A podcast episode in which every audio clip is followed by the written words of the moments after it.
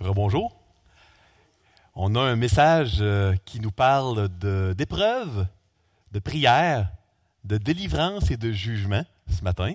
Nous continuons notre série d'études dans le cinquième livre du Nouveau Testament, le livre des Actes. Nous avons euh, complété euh, au chapitre 11, 10 et 11, une portion là, importante du livre des Actes où on voyait l'établissement de l'Église en trois étapes. Les Juifs, les Samaritains et les non-juifs, hein, euh, nous tous pour la plupart ici. Hein, euh, euh, et puis, c'était ainsi l'accomplissement de la promesse faite à Abraham plusieurs siècles avant, comme quoi toutes les nations de la terre seraient bénies dans sa postérité, Jésus-Christ. et puis maintenant, avant de commencer la deuxième grande section des actes, les voyages missionnaires de l'apôtre Paul, on a un genre de chapitre de transition, acte 12. Donc, on avait 1 à 11 qui était vraiment l'établissement de l'Église en trois étapes. Et puis, euh, dans les chapitres 13 à 28, on va avoir les grands voyages de l'apôtre Paul, puis comment l'Évangile s'est répandu partout. Puis, soit dit en passant, c'est assez extraordinaire. C'est unique dans l'histoire d'avoir un, euh, un petit mouvement comme ça qui, en 250 ans, Hein, de, la Pentecôte jusqu'à 250 ans après, ça s'est répandu partout dans le monde, mais ce n'est pas dû à une conquête militaire, ni à une supériorité financière, ni à une supériorité culturelle. Il y a un phénomène historique extraordinaire qui est même retenu par les historiens euh, dans cette euh, propagation incroyable de l'Évangile qui s'est produit. Donc ici, on est dans Acte 12, un chapitre de transition. Euh, écoutez, on voit dans Acte 12 de l'opposition. On voit de la persécution. Et puis, euh, dans Acte 12, on peut se dire pourquoi, pourquoi Luc a inclus Acte 12 dans le livre des Actes? Pourquoi on ne commence pas directement après, que l'Église soit ouverte aux non-juifs, euh, puis qu'on voit là euh, l'Église d'Antioche, puis probablement la première Église là, païenne, non-juif, non, non-juive. Pourquoi on, a un, autre chapitre de persécution? Ben, souvenez-vous, comment ça a commencé? Vraiment la nouvelle alliance? Persécution et mort de Jésus. Ensuite, qu'est-ce qui s'est produit au tout début de la, première, nouvelle alliance? Un petit rappel peut-être euh, quand on a lu Acte 6. Hein? Euh, on, a vu dans ces chapitres-là le martyr de Étienne. Hein? Puis on a vu comment Étienne, acte 6 et 7, comment ça a été la persécution a amené les gens à fuir Jérusalem et à se répandre. Euh, acte 8, on sait que les Samaritains euh, se sont convertis. Et puis, avant euh, de voir la, propagation partout sur la terre là, de l'Évangile, on voit encore de la persécution. Pourquoi je prends le temps de vous dire tout ça? Là? Parce que je veux que vous reteniez un des messages centraux du livre des Actes. Le message central du livre des Actes, est-ce que je l'ai mis ici? Non, je ne l'ai pas mis, je vais vous le dire. quand Dieu agit et fait de grandes choses, OK? il y a de l'opposition de la part d'ennemis. Quand l'Église résiste à l'opposition et puis prie, les grandes choses continuent et puis le Seigneur finit toujours par avoir la victoire. On le voit encore et encore. Donc quand il y a de l'opposition, euh, c'est parce que Dieu fait des grandes choses et puis on doit rester ferme dans l'opposition et faire confiance à Dieu et Dieu finit toujours par gagner. On l'avait vu dans l'Ancien Testament et on le voit dans le livre des Actes. C'est encore vrai aujourd'hui. C'est le grand message euh, du livre des Actes. Maintenant, euh, Acte 12, on va le décortiquer en, en petites sections. Et puis, je vais lire les sections au fur et à mesure. On va en discuter ensemble. Mais avant d'aller plus loin, permettez-moi de demander au Seigneur de nous donner vraiment sa joie, euh, sa consolation, que le Seigneur puisse nous parler personnellement, pour que le message de la Bible que Dieu veut nous adresser, ce message d'affection dont je parlais un peu plus tôt, que ce message-là ne soit pas seulement un message intellectuel, mais que la parole vivante de Dieu puisse avoir un effet surnaturel dans mon cœur puis dans le vôtre. Prions, s'il vous plaît. Seigneur Dieu, on est reconnaissant euh, d'être réunis ensemble ce matin. On est reconnaissant que tu nous aies rachetés, que tu as choisi, Seigneur, de, nous acquérir et puis de nous prendre comme ta possession, comme ton peuple. Waouh, Seigneur, on est euh, content de t'appartenir. On n'en est pas digne. Euh, puis on, te remercie. C'est une grâce. Ça ne vient pas de nous.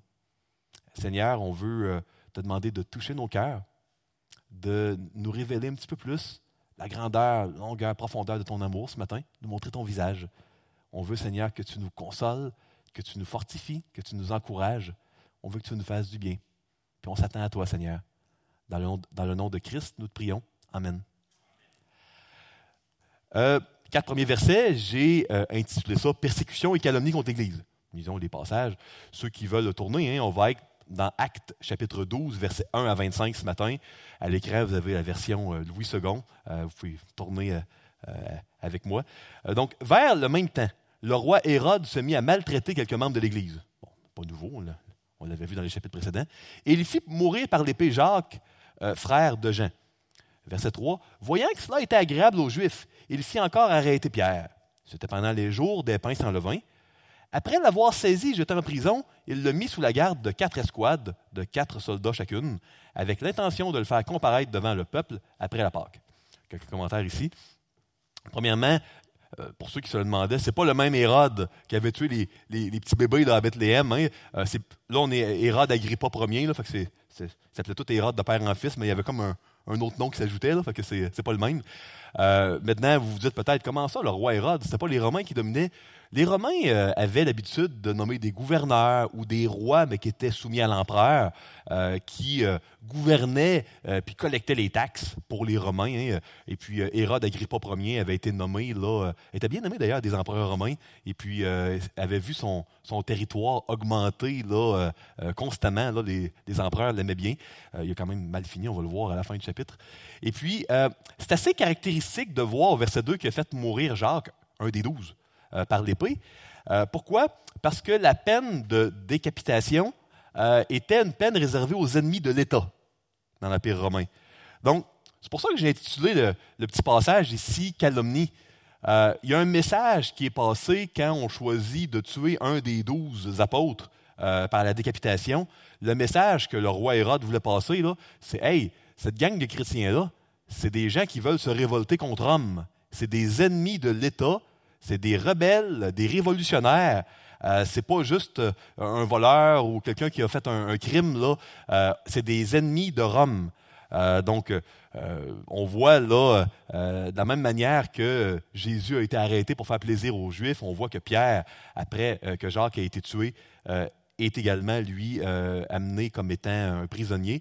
Euh, c'est spécial de voir comment ça se passe quasiment tout le temps dans le temps de la Pâque, hein, ces choses-là. Jésus, puis euh, là, c'est encore la Pâque qui s'en vient. maintenant, on voit la, garde, la garde de quatre escouades. pour vous donner un peu le topo, là, les Romains étaient une puissance militaire incroyable qui était extrêmement organisée. Plusieurs experts euh, de l'Ancien Monde, de l'Empire romain, euh, attribuent en partie leur grande victoire militaire au fait que c'est une armée très, très bien euh, structurée. Et puis, les Romains avaient toujours quatre tours de garde la nuit. Donc, ils divisaient les heures de la nuit en 12 heures, et puis il y avait quatre périodes de trois heures parce qu'ils voulaient être certains que les gardes qui gardaient des prisonniers la nuit soient très, très éveillés, puis ça pas. On sait que faites la garde de quelqu'un ou quelque chose 12 heures de temps, là, ça, on a besoin de café, parce que sinon, là, on, risque de s'en un peu. Les Romains n'avaient pas ce problème-là. Euh, on voit ici donc quatre euh, escouades de quatre soldats euh, qui guettent Pierre. on voit donc cette persécution-là qui commence. et puis, c'est, c'est pas facile. C'est pas facile parce que les chrétiens, c'est pas une puissance militaire humainement, ils peuvent absolument rien contre la puissance de Rome. Les gens étaient obligés de se cacher, s'étaient enfuis. puis on va voir la réaction des chrétiens dans une période aussi terrible de persécution. Continuons. 5 et 6. J'ai intitulé Épreuve, angoisse et prière. Pierre donc était gardé dans la prison, et l'Église ne cessait d'adresser pour lui des prières à Dieu. Euh, la nuit qui précéda le jour où Hérode allait le faire comparaître, Pierre, lié de deux chaînes, dormait entre deux soldats et des sentinelles euh, devant la porte gardaient la prison. Il était très lourdement armé. Les pauvres chrétiens avaient aucun moyen de le faire sortir euh, de là. Euh, puis, vous savez, euh, le texte d'aujourd'hui est vraiment pertinent pour nous. Qui ici n'a jamais eu d'épreuve? Je ne vois pas la main. vous êtes pas mal dans le même club que moi. Vous avez eu des épreuves, vous aussi.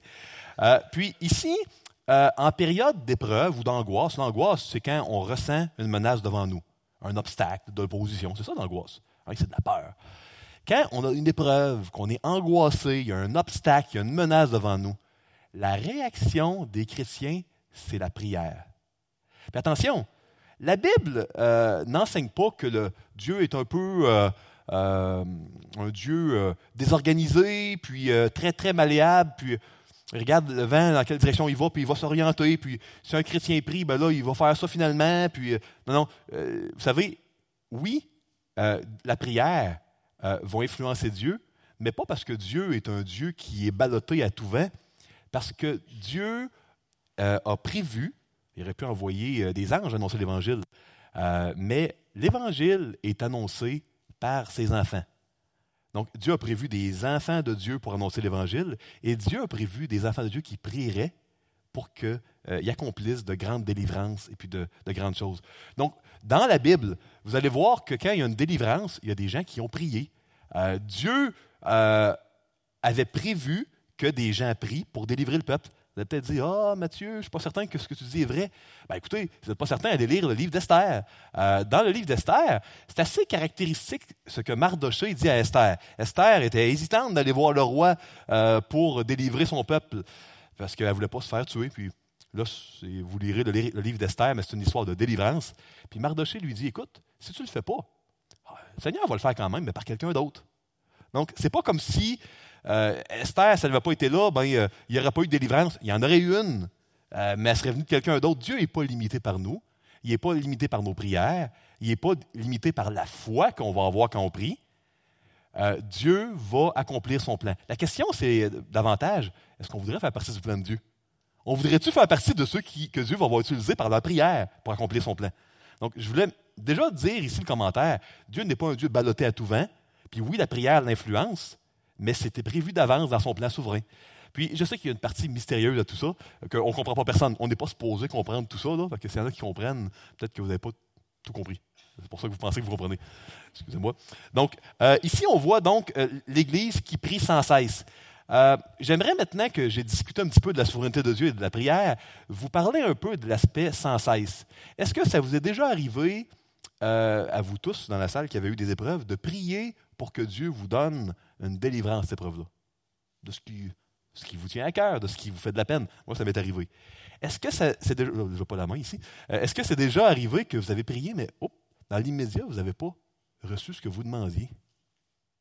Ça, c'est plutôt tough, hein? Quand ça arrive, euh, c'est là que le défi survient.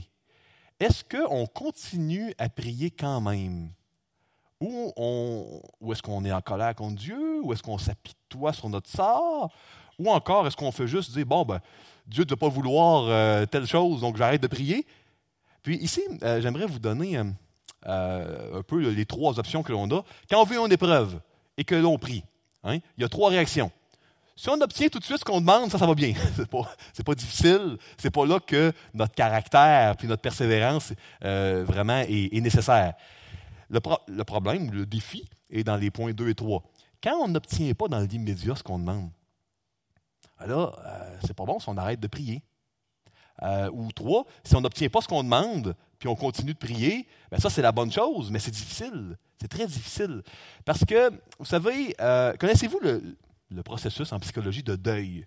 Hein, par exemple, vous, vous perdez un être cher et puis qui est décédé tragiquement. puis là, la personne vous manque énormément. Puis vous devez, euh, vous devez réussir à accepter le départ de la personne.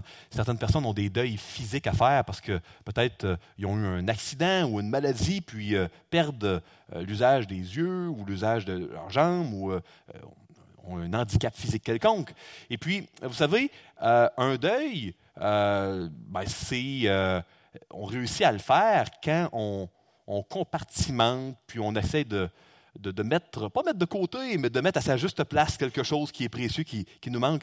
Puis ici, les deux mauvaises euh, réactions de l'Église, parce que est-ce que ça aurait été bon que l'Église arrête de prier pour Pierre? Ben non. Hein, euh, c'est pas de quoi qu'il faut faire un deuil. Euh, il faut faire un deuil d'un être cher. puis aussi, si tu es handicapé, ben, à un moment donné, il faut que tu fasses un deuil de l'handicap que tu as. Mais tant qu'il n'était pas mort, ben, il fallait continuer à prier pour Pierre. Mais mettez-vous à la place des chrétiens. Il venait de tuer Jacques. Puis là, il est en prison. Puis il prie, il prie, il prie. Puis là, c'est rendu la veille, mais il n'est pas délivré.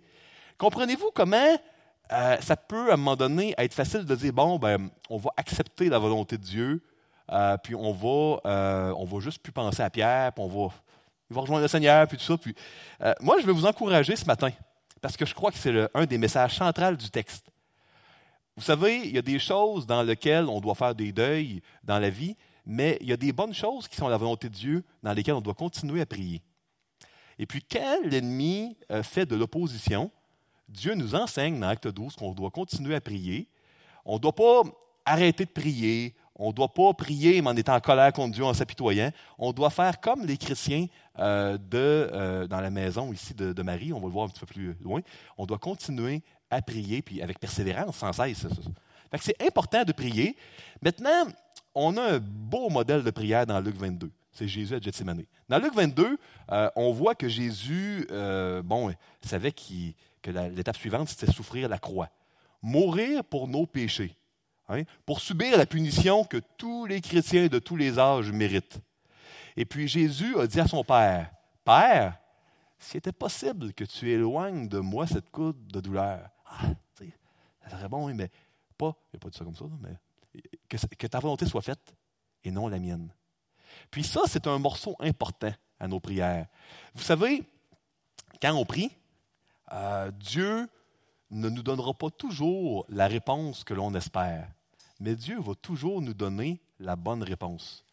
Puis, c'est très important de réaliser que les chrétiens, ils ont prié pour Jacques. Le texte ne le dit pas, mais s'ils priaient sans cesse pour Pierre, j'ai pas de misère à croire qu'ils ont prié sans cesse également pour Jacques. Mais Jacques a été décapité.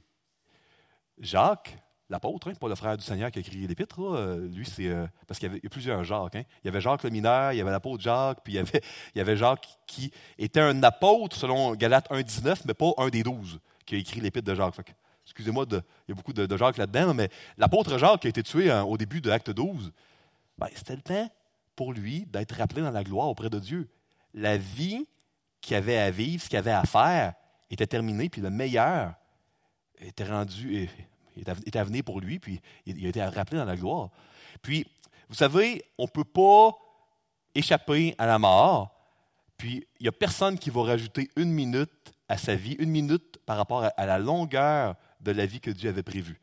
Si Dieu a prévu que l'on décède à X, telle heure, tant de minutes, tant de secondes, qu'on fasse ce qu'on veut, là, il n'y a absolument rien qu'on peut faire pour essayer de, d'augmenter ou de diminuer. On va mourir exactement au moment où Dieu, dans sa souveraineté, euh, l'avait prévu. Puis durant notre vie, ben, on a, on a le, privilège, comme enfant de Dieu, de refléter qui Dieu est, de faire ça pourquoi les, êtres humains ont été créés. Maintenant, euh, ici, c'est important de réaliser que quand on va voir de l'opposition dans notre vie, comme Église, on doit prier. Il y a des choses, on doit faire des deuils qui ne sont pas moralement mauvaises, mais quand il y a des torts au niveau, puis d'opposition au niveau de l'œuvre de Dieu, on doit prier sans cesse, mais on ne doit pas se rebeller ou s'apitoyer quand il y a des Jacques qui sont décapités. Mais on doit prier jusqu'au dernier moment, sans arrêt, parce que, regardez, Pierre il a été délivré deux jours avant, trois jours.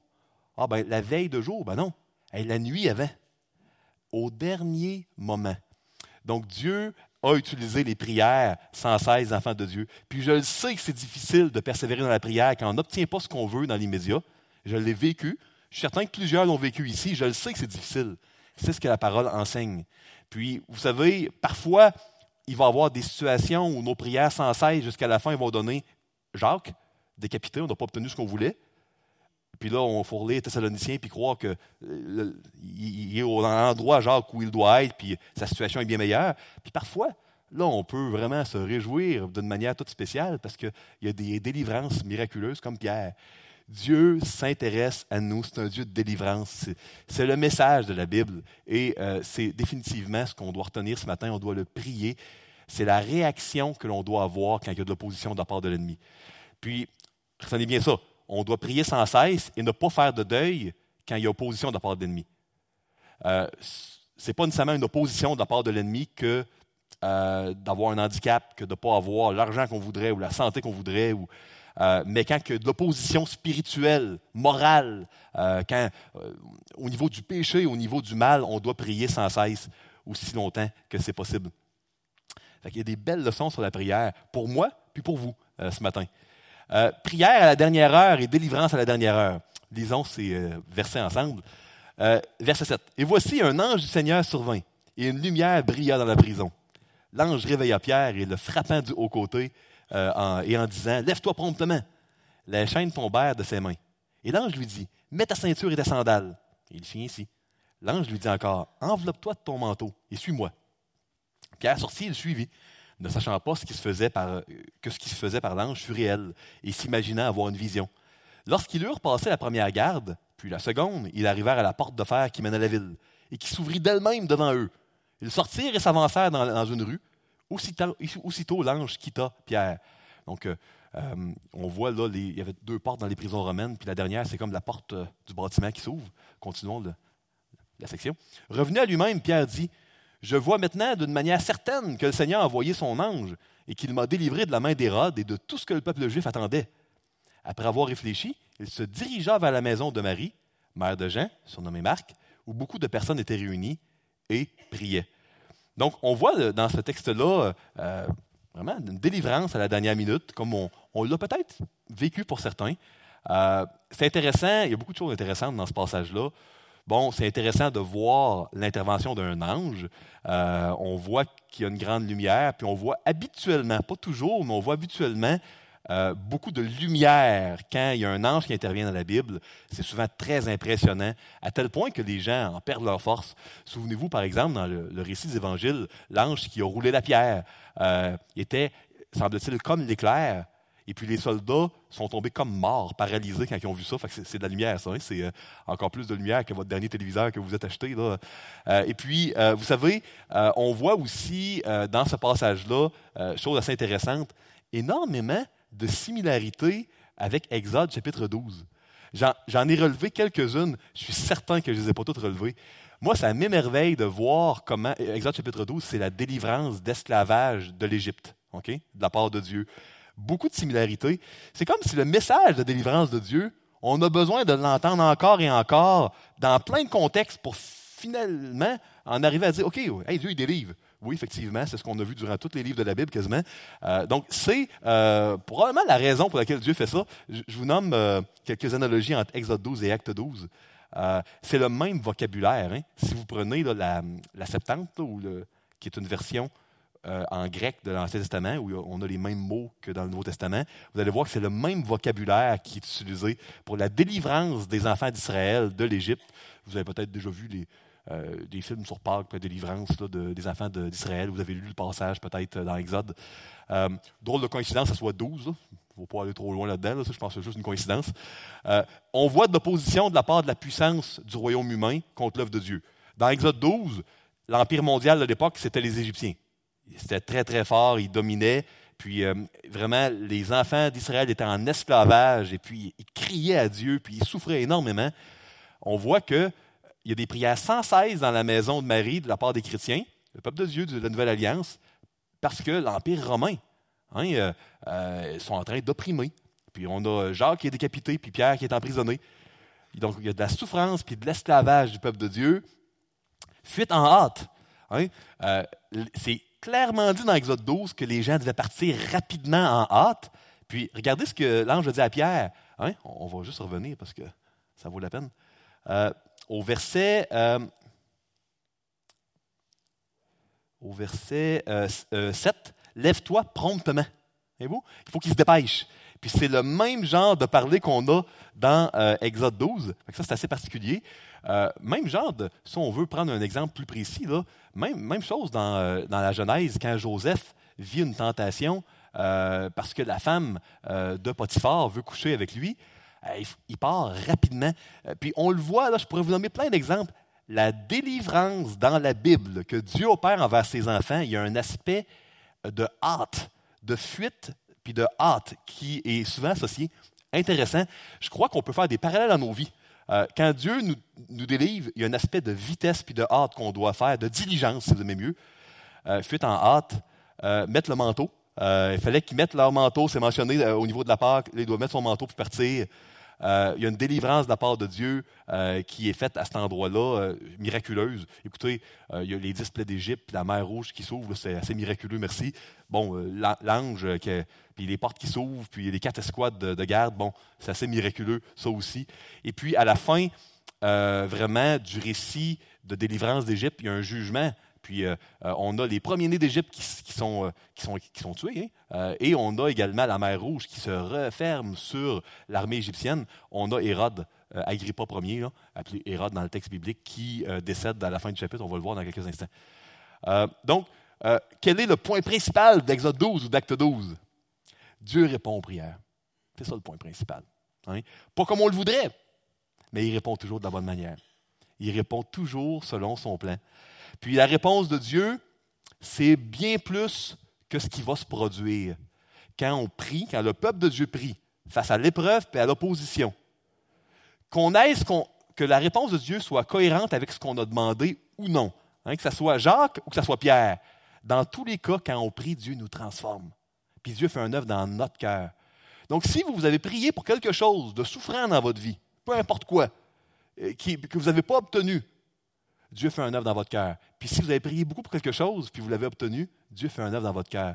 Donc souvent, on pense que quand on prie pour quelque chose, c'est par rapport à, l'élément pour lequel on a prié. Erreur, faux. Dans la Bible, quand on prie par rapport à quelque chose, parce que l'opposition, Dieu fait un œuvre dans notre cœur, peu importe sa réponse. Dieu est le Dieu de la rédemption. Qu'est-ce que le mot rédemption veut dire? C'est prendre quelque chose à partir de la destruction puis le réparer. C'est ça que Dieu fait. Il fait sortir même du bien à partir du péché. Quel a été le plus grand péché de toute l'histoire de l'humanité? le sacrifice de Jésus. Hein. Il n'y a pas rien qui, euh, je pense, qu'accote avoir tué le Fils de Dieu, puis l'avoir crucifié sur une croix. Ben, du plus grand péché de l'histoire de l'humanité, de l'histoire de l'univers, a jailli la plus grande bénédiction, l'Évangile. La possibilité, en croyant en Dieu, de devenir son enfant, de lui appartenir, d'être pardonné. Hein, on l'a vu dans le récit d'actes 11 et 12, euh, d'actes 10 et 11, excusez-moi, on est pardonné en croyant. Incroyable quand même. Hein?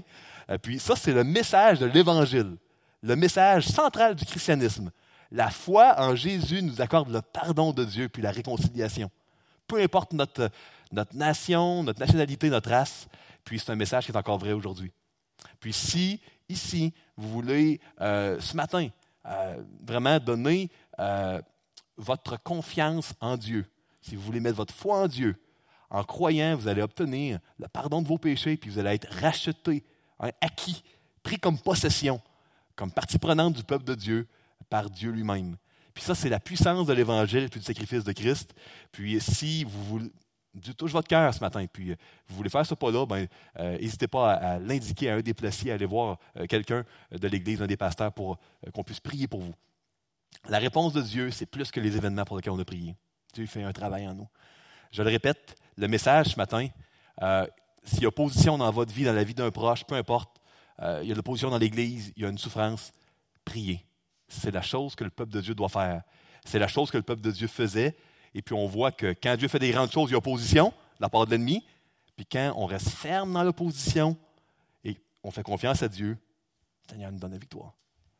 Euh, Dieu répond toujours à nos prières, verset 13 à 17. Il frappa, euh, Pierre, à la porte du vestibule. Il y a une servante nommée Rod. Euh, qui est célèbre maintenant, a été immortalisé dans cette récit-là, mais peut-être pas pour euh, sa plus grande, euh, son meilleur coup là, à vie. une servante nommée Rod s'approcha pour écouter. Elle reconnut la voix de Pierre et, dans sa joie, au lieu d'ouvrir, elle courut annoncer que Pierre était devant la porte.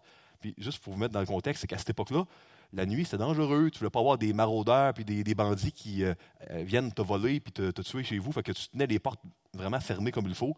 Fait qu'elle allait ça fermer. Pierre, criminel euh, échappé de prison, le reste dehors dans, la rue. Euh, continuons. 15. Euh, ils lui, lui dirent Tu es folle. mais elle affirma que la chose est ainsi. Et ils dirent C'est son ange. 16. Cependant, Pierre continua à frapper et, et l'ouvrir et furent étonnés de le voir. 17. Pierre, le ayant de la main fait signe de se taire, leur raconta comment le Seigneur l'avait tiré de la prison. Il dit Annoncez-le à Jacques et aux frères. Puis il sortit et s'en alla dans un autre lieu. Bon, euh, moi, ce que je veux souligner ici, qui est très important, vous souvenez-vous quand je vous parlais de Luc 22, puis comment à Gethsemane, quand Jésus a demandé à son Père si c'est possible d'éloigner la croix, hein, cette coupe de douleur, mais que ta volonté soit faite et non la mienne, est-ce que Jésus avait de la foi quand il a prié? Oui, hein? Une foi parfaite ou une foi imparfaite? Ben non, une foi parfaite, Jésus. Euh, pourtant, est-ce que Jésus a obtenu ce qu'il a demandé? Non. Ce n'était pas le plan de Dieu. Mais Philippiens chapitre 2, il s'est soumis à la volonté de son Père et il a été souverainement élevé. Maintenant, est-ce qu'il y avait de la foi parfaite, eux autres, euh, euh, qui priaient pour la libération de Pierre? Ben non, hein, regardez, Dieu a exaucé, puis ils disent à la servante qui est folle. Euh, puis euh, là, quand il dit non, non c'est vraiment Pierre, ben, ça doit être une apparition, ça doit être son ange. Fait que toutes les excuses les plus abracadabrantes sont bonnes, sauf celles que Dieu aurait peut-être répondu aux prières sans cesse qu'on fait. fait que vous voyez un petit peu comment euh, la foi n'était pas parfaite. Mais pourtant, est-ce qu'ils ont obtenu ce qu'ils ont demandé? Pas pour Jacques, le Jacques qui est décapité, mais, mais ici, oui, ils ont obtenu. Pour Pierre, ils ont obtenu la libération de Pierre. Ça, c'est encourageant, puis ça me fait vraiment plaisir, ça me donne le goût de prier. Parce que ça veut dire que pas besoin de prier comme Jésus pour obtenir ce qu'on demande. Euh, puis si on l'obtient pas, Dieu va quand même faire un œuvre de rédemption dans notre cœur. Euh, donc la prière est toujours la solution, mais pas besoin d'avoir une foi parfaite. Oui, il faut avoir, si on avait une foi gros comme un, une graine de sénévé, on pourrait dire à la montagne de bouger, puis elle bougerait, nous le dit Jésus, mais pas besoin d'avoir la foi parfaite de Jésus. Ils sont loin d'avoir eu la foi parfaite de Jésus. Écoutez, euh, ça, n'est ridicule, puis drôle quasiment, quand tu dis Hey, t'es fort, ah, ça va être l'ange. Non, non, regarde, tu pries pour ça depuis plusieurs jours. Ça peut-tu être vrai? Dieu peut avoir répondu. Donc, euh, mais Dieu répond quand même. Donc, c'est euh, prier, mes frères et sœurs. Prions quand ça ne va pas. Puis même si la foi n'est pas parfaite, là, le Seigneur nous, nous, enseigne dans Romains chapitre 8 que les choses qui seraient nécessaires à prier, qu'on n'aura pas dit, dans des soupirs inexprimables, l'Esprit Saint il va compléter auprès de Dieu. Donc, les éléments incomplets de notre intercession dans la prière, le Seigneur est généreux, son Esprit Saint est complète, lui. C'est vraiment ce que Romains 8, aux alentours des versets 30, je n'ai pas la référence exacte, nous enseigne. Vous irez lire ça, c'est un verset formidable. Euh, donc, ici, on voit cela. Euh, bon, le Jacques du verset à la fin, il a annoncé là à Jacques, ben, c'est l'autre Jacques, le frère du Seigneur, qui était un des leaders de l'Église. Pourquoi il pouvait penser que c'est son ange? Les traditions, là, que les gens pouvaient avoir un ange qui euh, les protégeait, qui était très commune à, cette époque-là. Euh, donc, le texte ici dit que ces gens-là pensaient que c'était peut-être son ange. Le texte ne dit pas si les gens avaient raison ou tort de penser ça. Hein, donc, par exemple, quand le texte dit que Judas s'est suicidé, s'est pendu, c'est définitivement pas un exemple à suivre. Il ne faut pas, quand on voit des choses que les gens font ou disent, puis que ce pas décrété si c'est bien ou mal, assumer qu'on ah, ben, doit avoir des anges qui nous ressemblent ou des clones. Ce n'est pas euh, une des leçons qu'on doit tirer ce matin. Euh, le temps file, fait que je vais euh, continuer. quand il fit jour, les soldats furent dans une grande agitation pour savoir ce que Pierre était devenu. Hérode s'étant mis à, sa recherche et ne l'ayant pas trouvé, interrogea les gardes et donna l'ordre de l'emmener au supplice. Ensuite, il descendit de la Judée à Césarée pour y séjourner. Euh, bon, euh, à cette époque-là, dans l'Empire romain, il n'y avait pas juste quatre gardes de, durant les, heures durant les douze heures nocturnes. Il y avait également une responsabilité très importante. Quand tu avais un prisonnier, euh, s'il s'échappait, ben, tu répondais personnellement de lui. Peut-être que c'était pour prévenir la corruption que les gens payent les gardiens pour qu'ils puissent fermer les yeux, pour que les gens puissent s'échapper. on voit quand même la méchanceté d'Hérode qui euh, a cherché à, questionner les gardiens, il, les a tués. Euh, puis, euh, vous savez, quand quelqu'un est méchant dans son cœur, rempli de lui-même, il ne l'est pas habituellement envers juste Pierre et Jacques, il va l'être envers ses soldats aussi. Il va l'être de manière générale. Si vous avez une voiture avec un côté de la voiture qui est très, très rouillé, probablement qu'il va y avoir de la rouille ailleurs, à moins que vous avez fait des rénovations sur la voiture. Si vous avez mal au dos, puis vraiment, là, vous avez été chez le médecin, puis vous avez eu des radiographies qui vous montrent que vous avez de l'arthrose sévère dans, dans votre cou, Probablement que vous en avez ailleurs de l'usure, hein, d'arthrose, c'est de l'usure euh, au niveau de votre squelette. C'est rare que euh, quand on est méchant ou quand quelque chose d'usé, ça l'est à un endroit. Habituellement, c'est assez généralisé tout ça. Et puis, on voit vraiment la méchanceté euh, de Hérode Agrippa Ier, qui n'est pas limitée là, aux, chrétiens, mais qui est là partout. La beauté, c'est que l'œuvre de Dieu aussi n'est pas limitée à une sphère dans nos vies.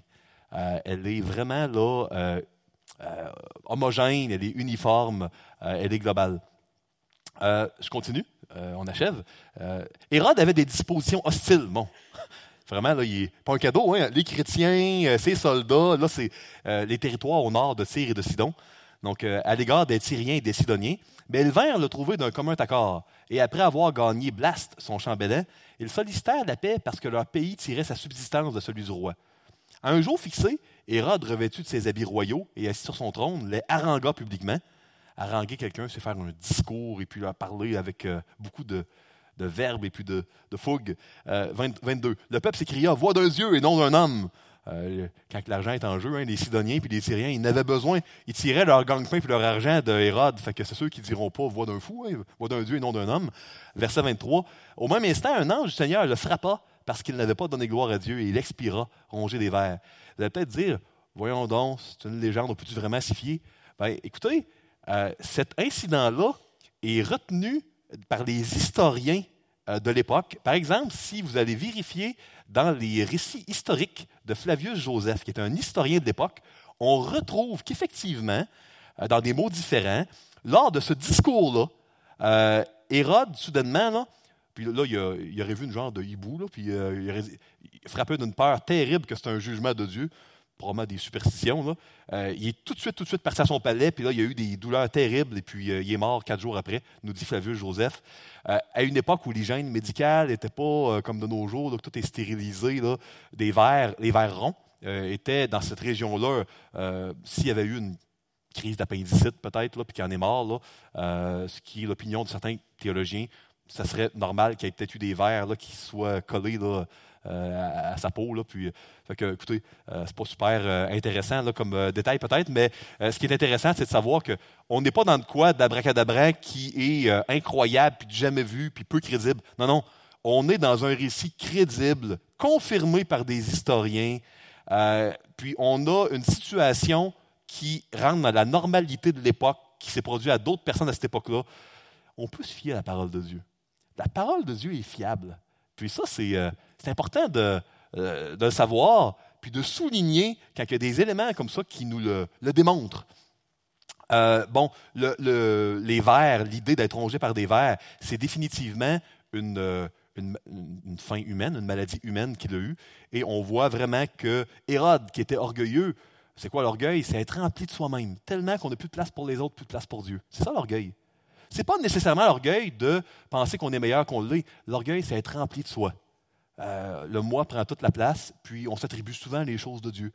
On voit vraiment euh, dans euh, la Bible que ce n'est pas une première, que Dieu avertit, puis punit, puis juge quelqu'un, un roi, pour son orgueil. on voit par exemple dans le livre de Daniel un autre exemple d'un roi qui a été puni pour son orgueil. vous savez, on voit par exemple dans Daniel chapitre 5, le roi Nebuchadnezzar qui a été de folie, une folie humaine, durant sept ans, parce qu'il s'était attribué des succès qu'il avait eus, mais ça avait été donné par Dieu. Euh, on voit également euh, des exemples ailleurs de, jugements qui, euh, par la maladie, on pourra parler de Géasi, le serviteur d'Élisée, qui a été pris de la lèpre parce que lui aussi, il avait été malhonnête avec Dieu. Donc, bon, tout simplement pour vous dire que c'est important de réaliser la souveraineté de Dieu. La Bible nous parle d'un Dieu souverain, un Dieu d'amour un Dieu qui nous donne plein de choses. Et puis quand on se met à s'attribuer les choses de Dieu, puis à prendre de place pour Dieu, on a une folie qui est la folie de Nebuchadnezzar, mais lui s'est repenti, qui est la folie de Hérode Agrippa Ier, qui lui s'est pas repenti. Je termine, versets 20, euh, 4 euh, et 25, puis je vois la conclusion. Cependant, la parole de Dieu se répandait de plus en plus, et le nombre des disciples augmentait. Barnabas et Saul, après s'être acquittés de leur message, s'en retournèrent de Jérusalem, emmenant avec eux Jean, surnommé Marc, qui est celui d'évangile de Marc. Euh, donc, verset 24, euh, le mot disciple n'est pas là dans le texte original. quand on le lit dans l'original, si vous prenez, mettons, une version Darby, vous n'aurez pas euh, que les disciples augmentaient. Vous allez avoir la parole de Dieu se répandait, puis, la parole de Dieu se multipliait. vous allez avoir deux, il y a deux manières de traduire ce verset-là. C'est soit juste la parole qui se répand partout et qui se multiplie, ou soit la parole les disciples. On ne sait pas trop, il y a deux, manières de le voir. Les deux sont, sont corrects, les deux euh, correspondent très bien au contexte. Moi, je l'ai mis en Louis II quand même, j'aime beaucoup comment Darby le, traduit, de dire que malgré l'opposition, la parole de Dieu n'était pas stoppée. Parce que vous savez, parfois la parole de Dieu se répand, mais il n'y a pas tout le temps un nombre de disciples qui augmente. Euh, écoutez, euh, si on revient dans l'exemple des Juifs à Babylone, de Nebuchadnezzar, il n'y en a pas beaucoup qui sont revenus d'exil. Hein. Il y a moins de 10% des affaires de Dieu qui sont revenus de Babylone. Euh, puis si on prend euh, Jérémie, Isaïe, ils n'ont pas eu beaucoup de succès en termes de disciples, hein, euh, de nombre. Mais euh, l'œuvre de Dieu n'est pas toujours dans le nombre. Parfois elle l'est, parfois non. Puis ici, la parole de Dieu n'a pas été stoppée. Elle augmentait, puis elle se répandait, puis elle se multipliait. Le verbe euh, pour augmenter à la fin serait le verbe multiplier, si on voudrait être très, très euh, technique. Puis le verset 25, c'est le verset de transition, parce que à partir du prochain chapitre, dimanche prochain, on va être dans les voyages missionnaires de Paul. on va seulement faire les chapitres 13 et 14, et puis après ça, on va on va cesser cette série-là. Puis dans quelques années, on va faire la deuxième partie de Acte. Hein. On faisait seulement, on vous l'avait mentionné, la première partie de Acte pour cette série-là, parce qu'on a d'autres belles choses qu'on veut voir, puis euh, euh, on va revenir plus tard. Conclusion. Comment appliquer ce passage à ma vie? Bon, cette semaine. Un, la délivrance de Dieu survient souvent au dernier moment. Donc, on doit prier. On doit prier, c'est la réaction qu'on doit avoir. Parfois, ça fait plus mal que de continuer à prier parce que ça nous remet en tête que Pierre est en prison puis il va mourir, mais Seigneur, il ne donnera pas de tentation au-delà de nos forces, de d'épreuve au-delà de nos forces, on doit prier. Puis la, délivrance est au dernier moment. C'est de même dans nos vies. Hein, la, délivrance de notre corps, puis de, cette vie sur la terre qui n'est pas tout le temps facile, on va l'avoir au dernier moment aussi. La délivrance de Dieu vient souvent au dernier moment. C'est après la dixième plaie d'Égypte que la délivrance, pas après la première ou la deuxième. Il faut être patient. Hein, faut, euh, pratique notre patience mais il faut être patient. Deux, le jugement de Dieu aussi survient au dernier moment. Donc, comme dans les psaumes ou dans l'Ecclésiaste, on ne doit pas s'attendre à voir la justice immédiate, puis voir quelqu'un qui est voleur ou meurtrier ou pédophile, puis dire Hey, comment ça que le ciel ne lui tombe pas sur la tête, lui? Il faut être patient pour la délivrance, il faut être patient pour le jugement. Le jugement va venir, la délivrance va venir. Il faut faire confiance à Dieu. Euh, troisième euh, application l'opposition humaine ne parvient jamais jamais, jamais à freiner ou à ralentir l'œuvre de Dieu. L'œuvre de Dieu va continuer et puis le Seigneur va avoir la victoire en bout de piste. Euh, il n'y a rien qui ne peut l'arrêter. Satan n'a pas réussi. Il a vécu une défaite à la croix. Il n'y a rien qui peut arrêter l'œuvre de Dieu. C'est ce que la Bible enseigne. Et puis ça, on peut euh, faire confiance à Dieu là-dessus. Et pour finir, on a besoin d'un sauveur, nous. Un sauveur qui est plus grand que les épreuves dans notre vie qui est plus grand même que notre cœur et notre attitude et notre réaction face à l'épreuve.